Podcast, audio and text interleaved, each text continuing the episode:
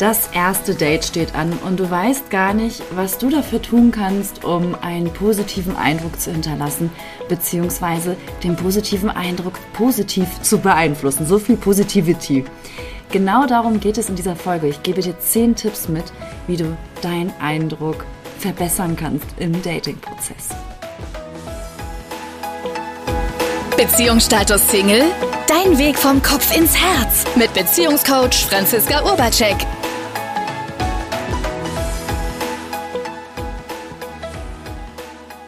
In dieser Podcast-Folge verrate ich dir zehn Tipps, wie du beim Daten deinen Eindruck positiv beeinflussen kannst. Weil ganz oft kriege ich auch immer wieder so die Rückmeldung, bei mir funktioniert Dating nicht, ich habe immer nur das erste Date und dann geht es nicht weiter und was kann ich eigentlich dafür tun? Mein Name ist übrigens Franziska Urbacek und ich habe mich als Single Coach und Beziehungstrainer darauf spezialisiert, mit beziehungswilligen Singles, mit frisch vergebenen und unglücklich verliebten Menschen zusammenzuarbeiten. Falls du mehr über meine Arbeit wissen möchtest, kannst du dich auf meiner Webseite www.franziska-urbacek.de informieren. Und dann fangen wir auch direkt an mit dem ersten Tipp, um einen positiven Eindruck bei deinem Datingpartner hinterlassen zu können.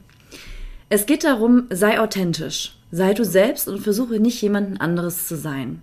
Sei ehrlich und zeig dich so, wie du bist. Weil viele Menschen im Dating dazu neigen, sich besser darstellen zu wollen, als sie sind oder sich verstellen, weil sie dem anderen besonders gefallen wollen. Dahinter steckt oft die Angst vor Ablehnung oder aber auch die Angst, dass der andere einen so wie man ist nicht mag, weil man vielleicht sich selber nicht so gerne mag. Und dann fangen viele an, sich zu verstellen oder von ihrer Schokoladenseite zu zeigen. Und das ist aber viel wichtiger im Dating-Prozess. Zeig dich echt, zeig dich echt. Zeig dich mit deinen Ecken und Kanten auch und auch mit deinen Stärken. Weil der Partner, der es für dich ist oder die Partnerin, die es für dich ist, wird gerade deine Ecken und Kanten mögen. Es gibt ja dieses Sprichwort, bei dem Richtigen kannst du nichts falsch machen, bei dem Falschen kannst du nichts richtig machen. Also lerne authentisch dich zu zeigen. Der Punkt 2, da geht es um das eigene Selbstbewusstsein. Zeige Selbstvertrauen, indem du klare und deutliche Aussagen machst. Ne, sei stolz auf deine Stärken und zeige Interesse an deinem Date, auch an deinem Gegenüber. Ich beobachte, dass viele so eine falsche Bescheidenheit auch manchmal an den Tag legen und sich kleiner machen, als sie eigentlich sind. Du darfst dich auch in deiner Größe zeigen. Ne, du darfst deine Erfolge zeigen.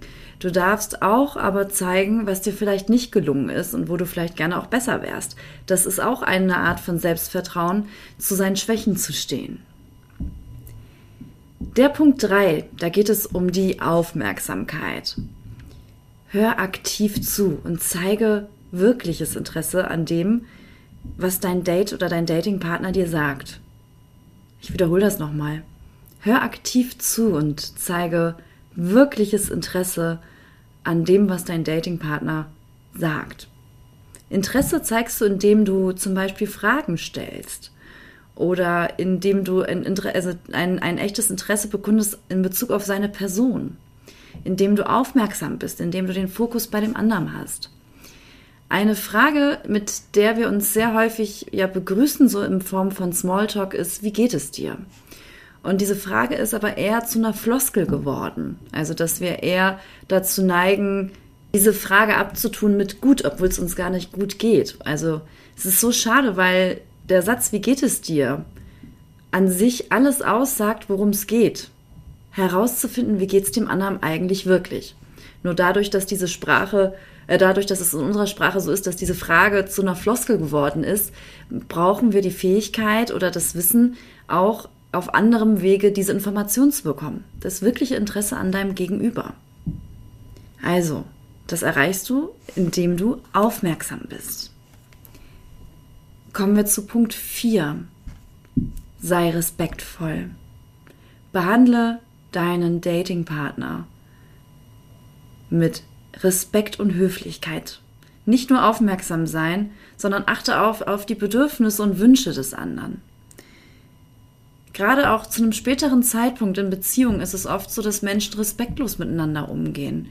Und das ist gerade, also kriege ich eher von Männern gespiegelt, für Männer echt herausfordernd, weil denen ist Respekt und Achtung sehr wichtig. Und das fängt schon an bei deinem allerersten Date in der Begegnung oder aber auch davor schon, wenn ihr euch, ähm, ja, wenn ihr euch auf welchen Wegen auch immer kennenlernt. Respekt bedeutet übrigens auch, wenn dein Datingpartner vielleicht nicht deinem Typen entspricht oder du nicht weitergehen möchtest, auch respektvoll dem anderen ein Nein zu sagen.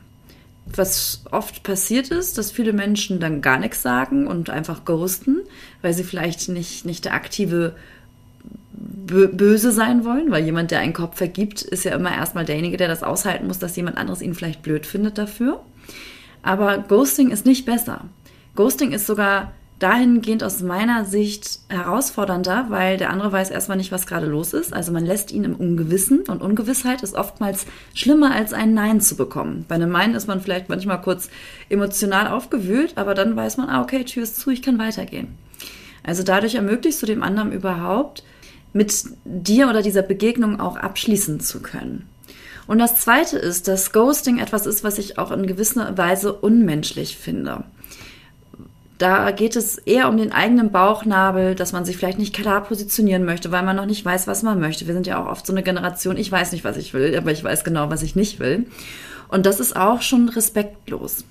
Respekt in dem Miteinander ist sehr wichtig und das kann man nicht nur im Dating-Prozess lernen, das kannst du mit allen Menschen lernen.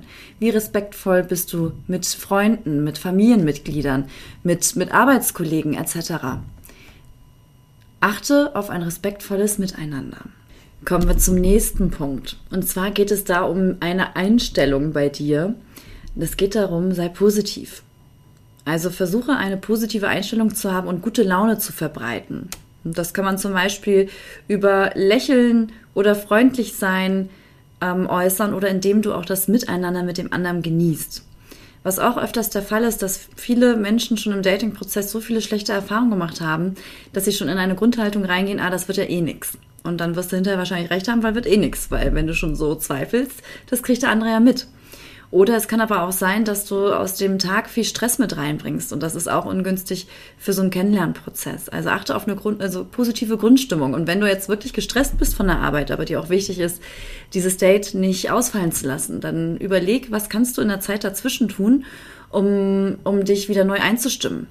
Das kann sowas sein, wie wenn du Zeit hast, dass du zum Sport gehst oder dass du dich in irgendeiner Art und Weise bewegst. Also Bewegung bringt einen auch auf, oft aus aus Gefühlen heraus, auch aus negativen Gefühlen. Es kann aber auch einfach nur sein, dass du mal eine Atemübung machst. Atmen hilft auch schon ganz viel, um, um so Ballast oder Stress vom Tag loszulassen. Kommen wir zu Punkt 6. Sei offen. Sei offen für neue Erfahrungen und Ideen.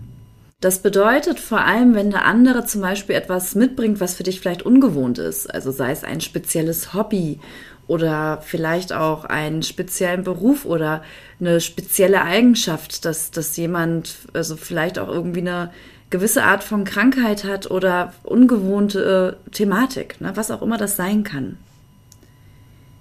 Dann hab Interesse an diesen Themen. Wie ist das für den anderen vielleicht auch?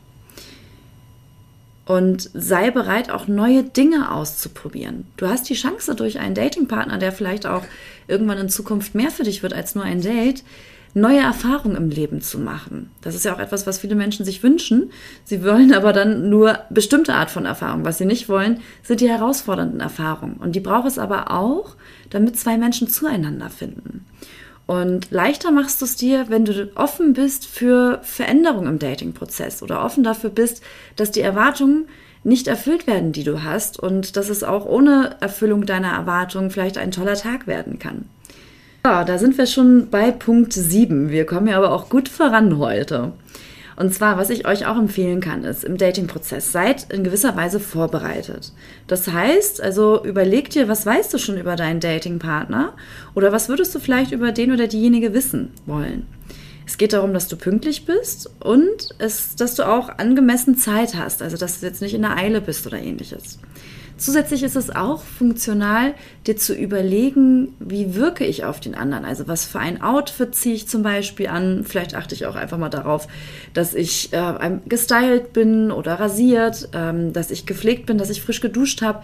Es ist nichts unangenehmer, wenn jemand vor dir steht und Mundgeruch hat. Und wir können alle mal Mundgeruch haben oder nach Schweiß riecht. Das ist, das ist etwas, das, das gehört auch dazu, dass wir das mal tun. Und manchmal riecht man das selber halt nicht oder kriegt es nicht mit. Deswegen bereite dich vor. Eine Vorbereitung hilft unglaublich, dass du im Dating-Prozess auch dich entspannen kannst. Das fängt auch damit an, die Dating-Location auszusuchen. Ja, eine Location, also ich wähle immer gerne eine Location, wo ich eine gewisse Ruhe und Intimität mit jemandem ähm, äh, verbringen kann, also wo wir auch Nähe aufbauen können. Und wenn es drumherum zu laut ist oder so, dann finde ich das manchmal herausfordernd. Aber das ist meine persönliche Einstellung. Ich habe da auch übrigens noch so einen kleinen Geheimtipp bei Datings, wenn ihr in einem Café seid oder in einer Bar oder in einem Restaurant. In Restaurants ist es sehr häufig üblich, dass die Plätze gegenüber voneinander sind, also dass der Tisch dazwischen ist. Und das ist ungünstig für ein Date, weil der Tisch ist wie so eine Barriere. Und wenn du deinen Datingpartner näher kommen möchtest, empfehle ich, dass ihr über Eck sitzt. Also ich suche mir fast immer nur Tische aus, wo ich die Möglichkeit habe, entweder einen Stuhl umzustellen oder wo es bereits Plätze über Eck gibt. Weil über Eck ist es auch nicht komisch, wenn man mal schweigt. Wenn ihr aber gegenüber sitzt und schweigt, dann ist es sehr konfrontativ und dann wirkt es manchmal so, als hätte man sich nichts zu sagen und greift dann vielleicht zum Handy oder was auch immer, was unangebracht ist im Dating-Prozess. Und über Eck ist es so, da könnt ihr schweigen, könnt ihr was beobachten, da könnt ihr aber auch darüber sprechen, was ihr gerade seht. Das ist für mich etwas, also was auch in, in die Vorbereitung mit reingehört, die Location-Wahl und aber auch dann die entsprechende Platzwahl, um entspannter bei dem anderen sein zu können.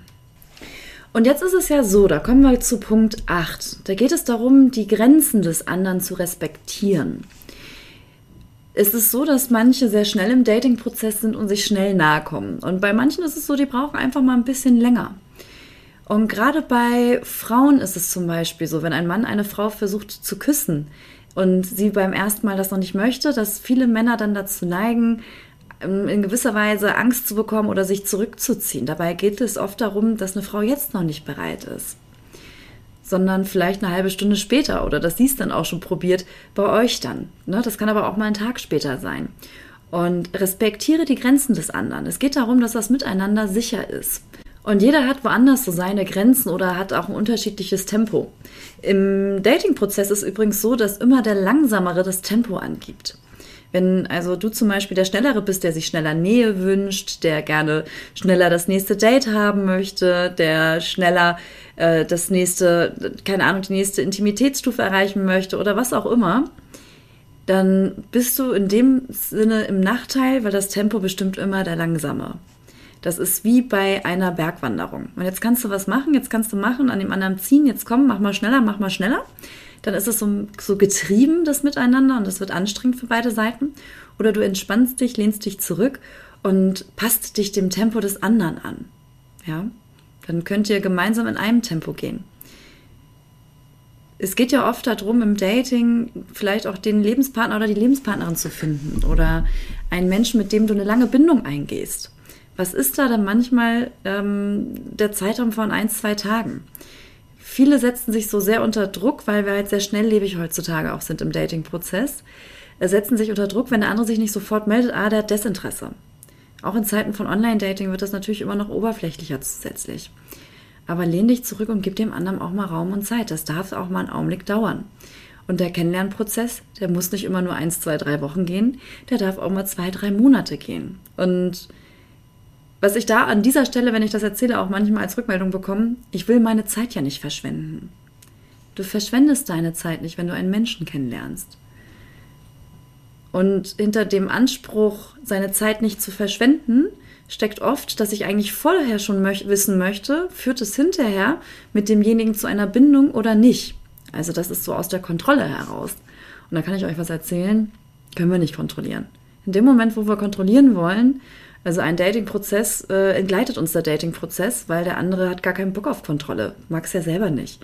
Und dann ist es eher so, dass wir sogar energetisch oder auf so einer, äh, auf einer, ja, auf einer energetischen Ebene Distanz erschaffen, weil wir unsere Zeit nicht verschwenden wollen. Und damit verschwenden wir uns unsere Zeit, weil es dann mehr um unsere Zeit geht, als um das Interesse wirklich am anderen. Das hatten wir vorhin auch schon. Ne? Es geht darum, wirkliches Interesse am anderen aufzubauen.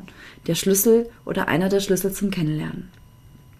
So, wo waren wir? Wir haben jetzt acht Punkte, glaube ich, hinter uns. Dann fehlen noch zwei. Der neunte Punkt, was auch immer sehr hilfreich ist, wenn so gefragt wird, was Frauen und Männer an, am anderen mögen, kommt ganz häufig der Punkt Humor oder wenn er oder sie mich zum Lachen bringt. Deswegen zeige deinen Sinn für Humor oder versuche dein, dein, deine lustige Seite oder entspannte Seite beim Date vielleicht auch zu zeigen. Lachen kann immer eine gute Möglichkeit sein, um eine Verbindung zu jemandem herzustellen. Und was manchmal vielleicht auch hilfreich sein kann, ist, wenn du dir mal eins, zwei Witze merkst und dann an der richtigen Stelle vielleicht in so einem Dating-Prozess damit punkten kannst.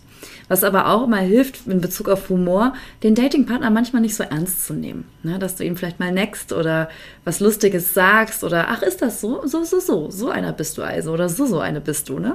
Das bringt dadurch auch nochmal ganz viel Leichtigkeit und Witz mit rein. Und das Entscheidende ist im Datingprozess nicht der Informationsaustausch. Und es ist auch nicht entscheidend euer Lebenslauf oder sonstiges, sondern es ist die Energie miteinander. Ihr kriegt es ja auch schon mit, die Punkte, die ich hier aufzähle, sind häufig eher ähm, wie nennt man das denn? Keine, keine Hardfakten, sondern so Soft, Soft Facts. Also da geht es eher um eine innere Einstellung. Da geht es darum, wie begegne ich jemanden anderen, um meine Attraktivität zu steigern. Und jetzt kommt nochmal der letzte Punkt und den habe ich beim ersten, glaube ich, auch schon so ein bisschen mit erwähnt. Beim letzten Punkt geht es darum, sei du selbst.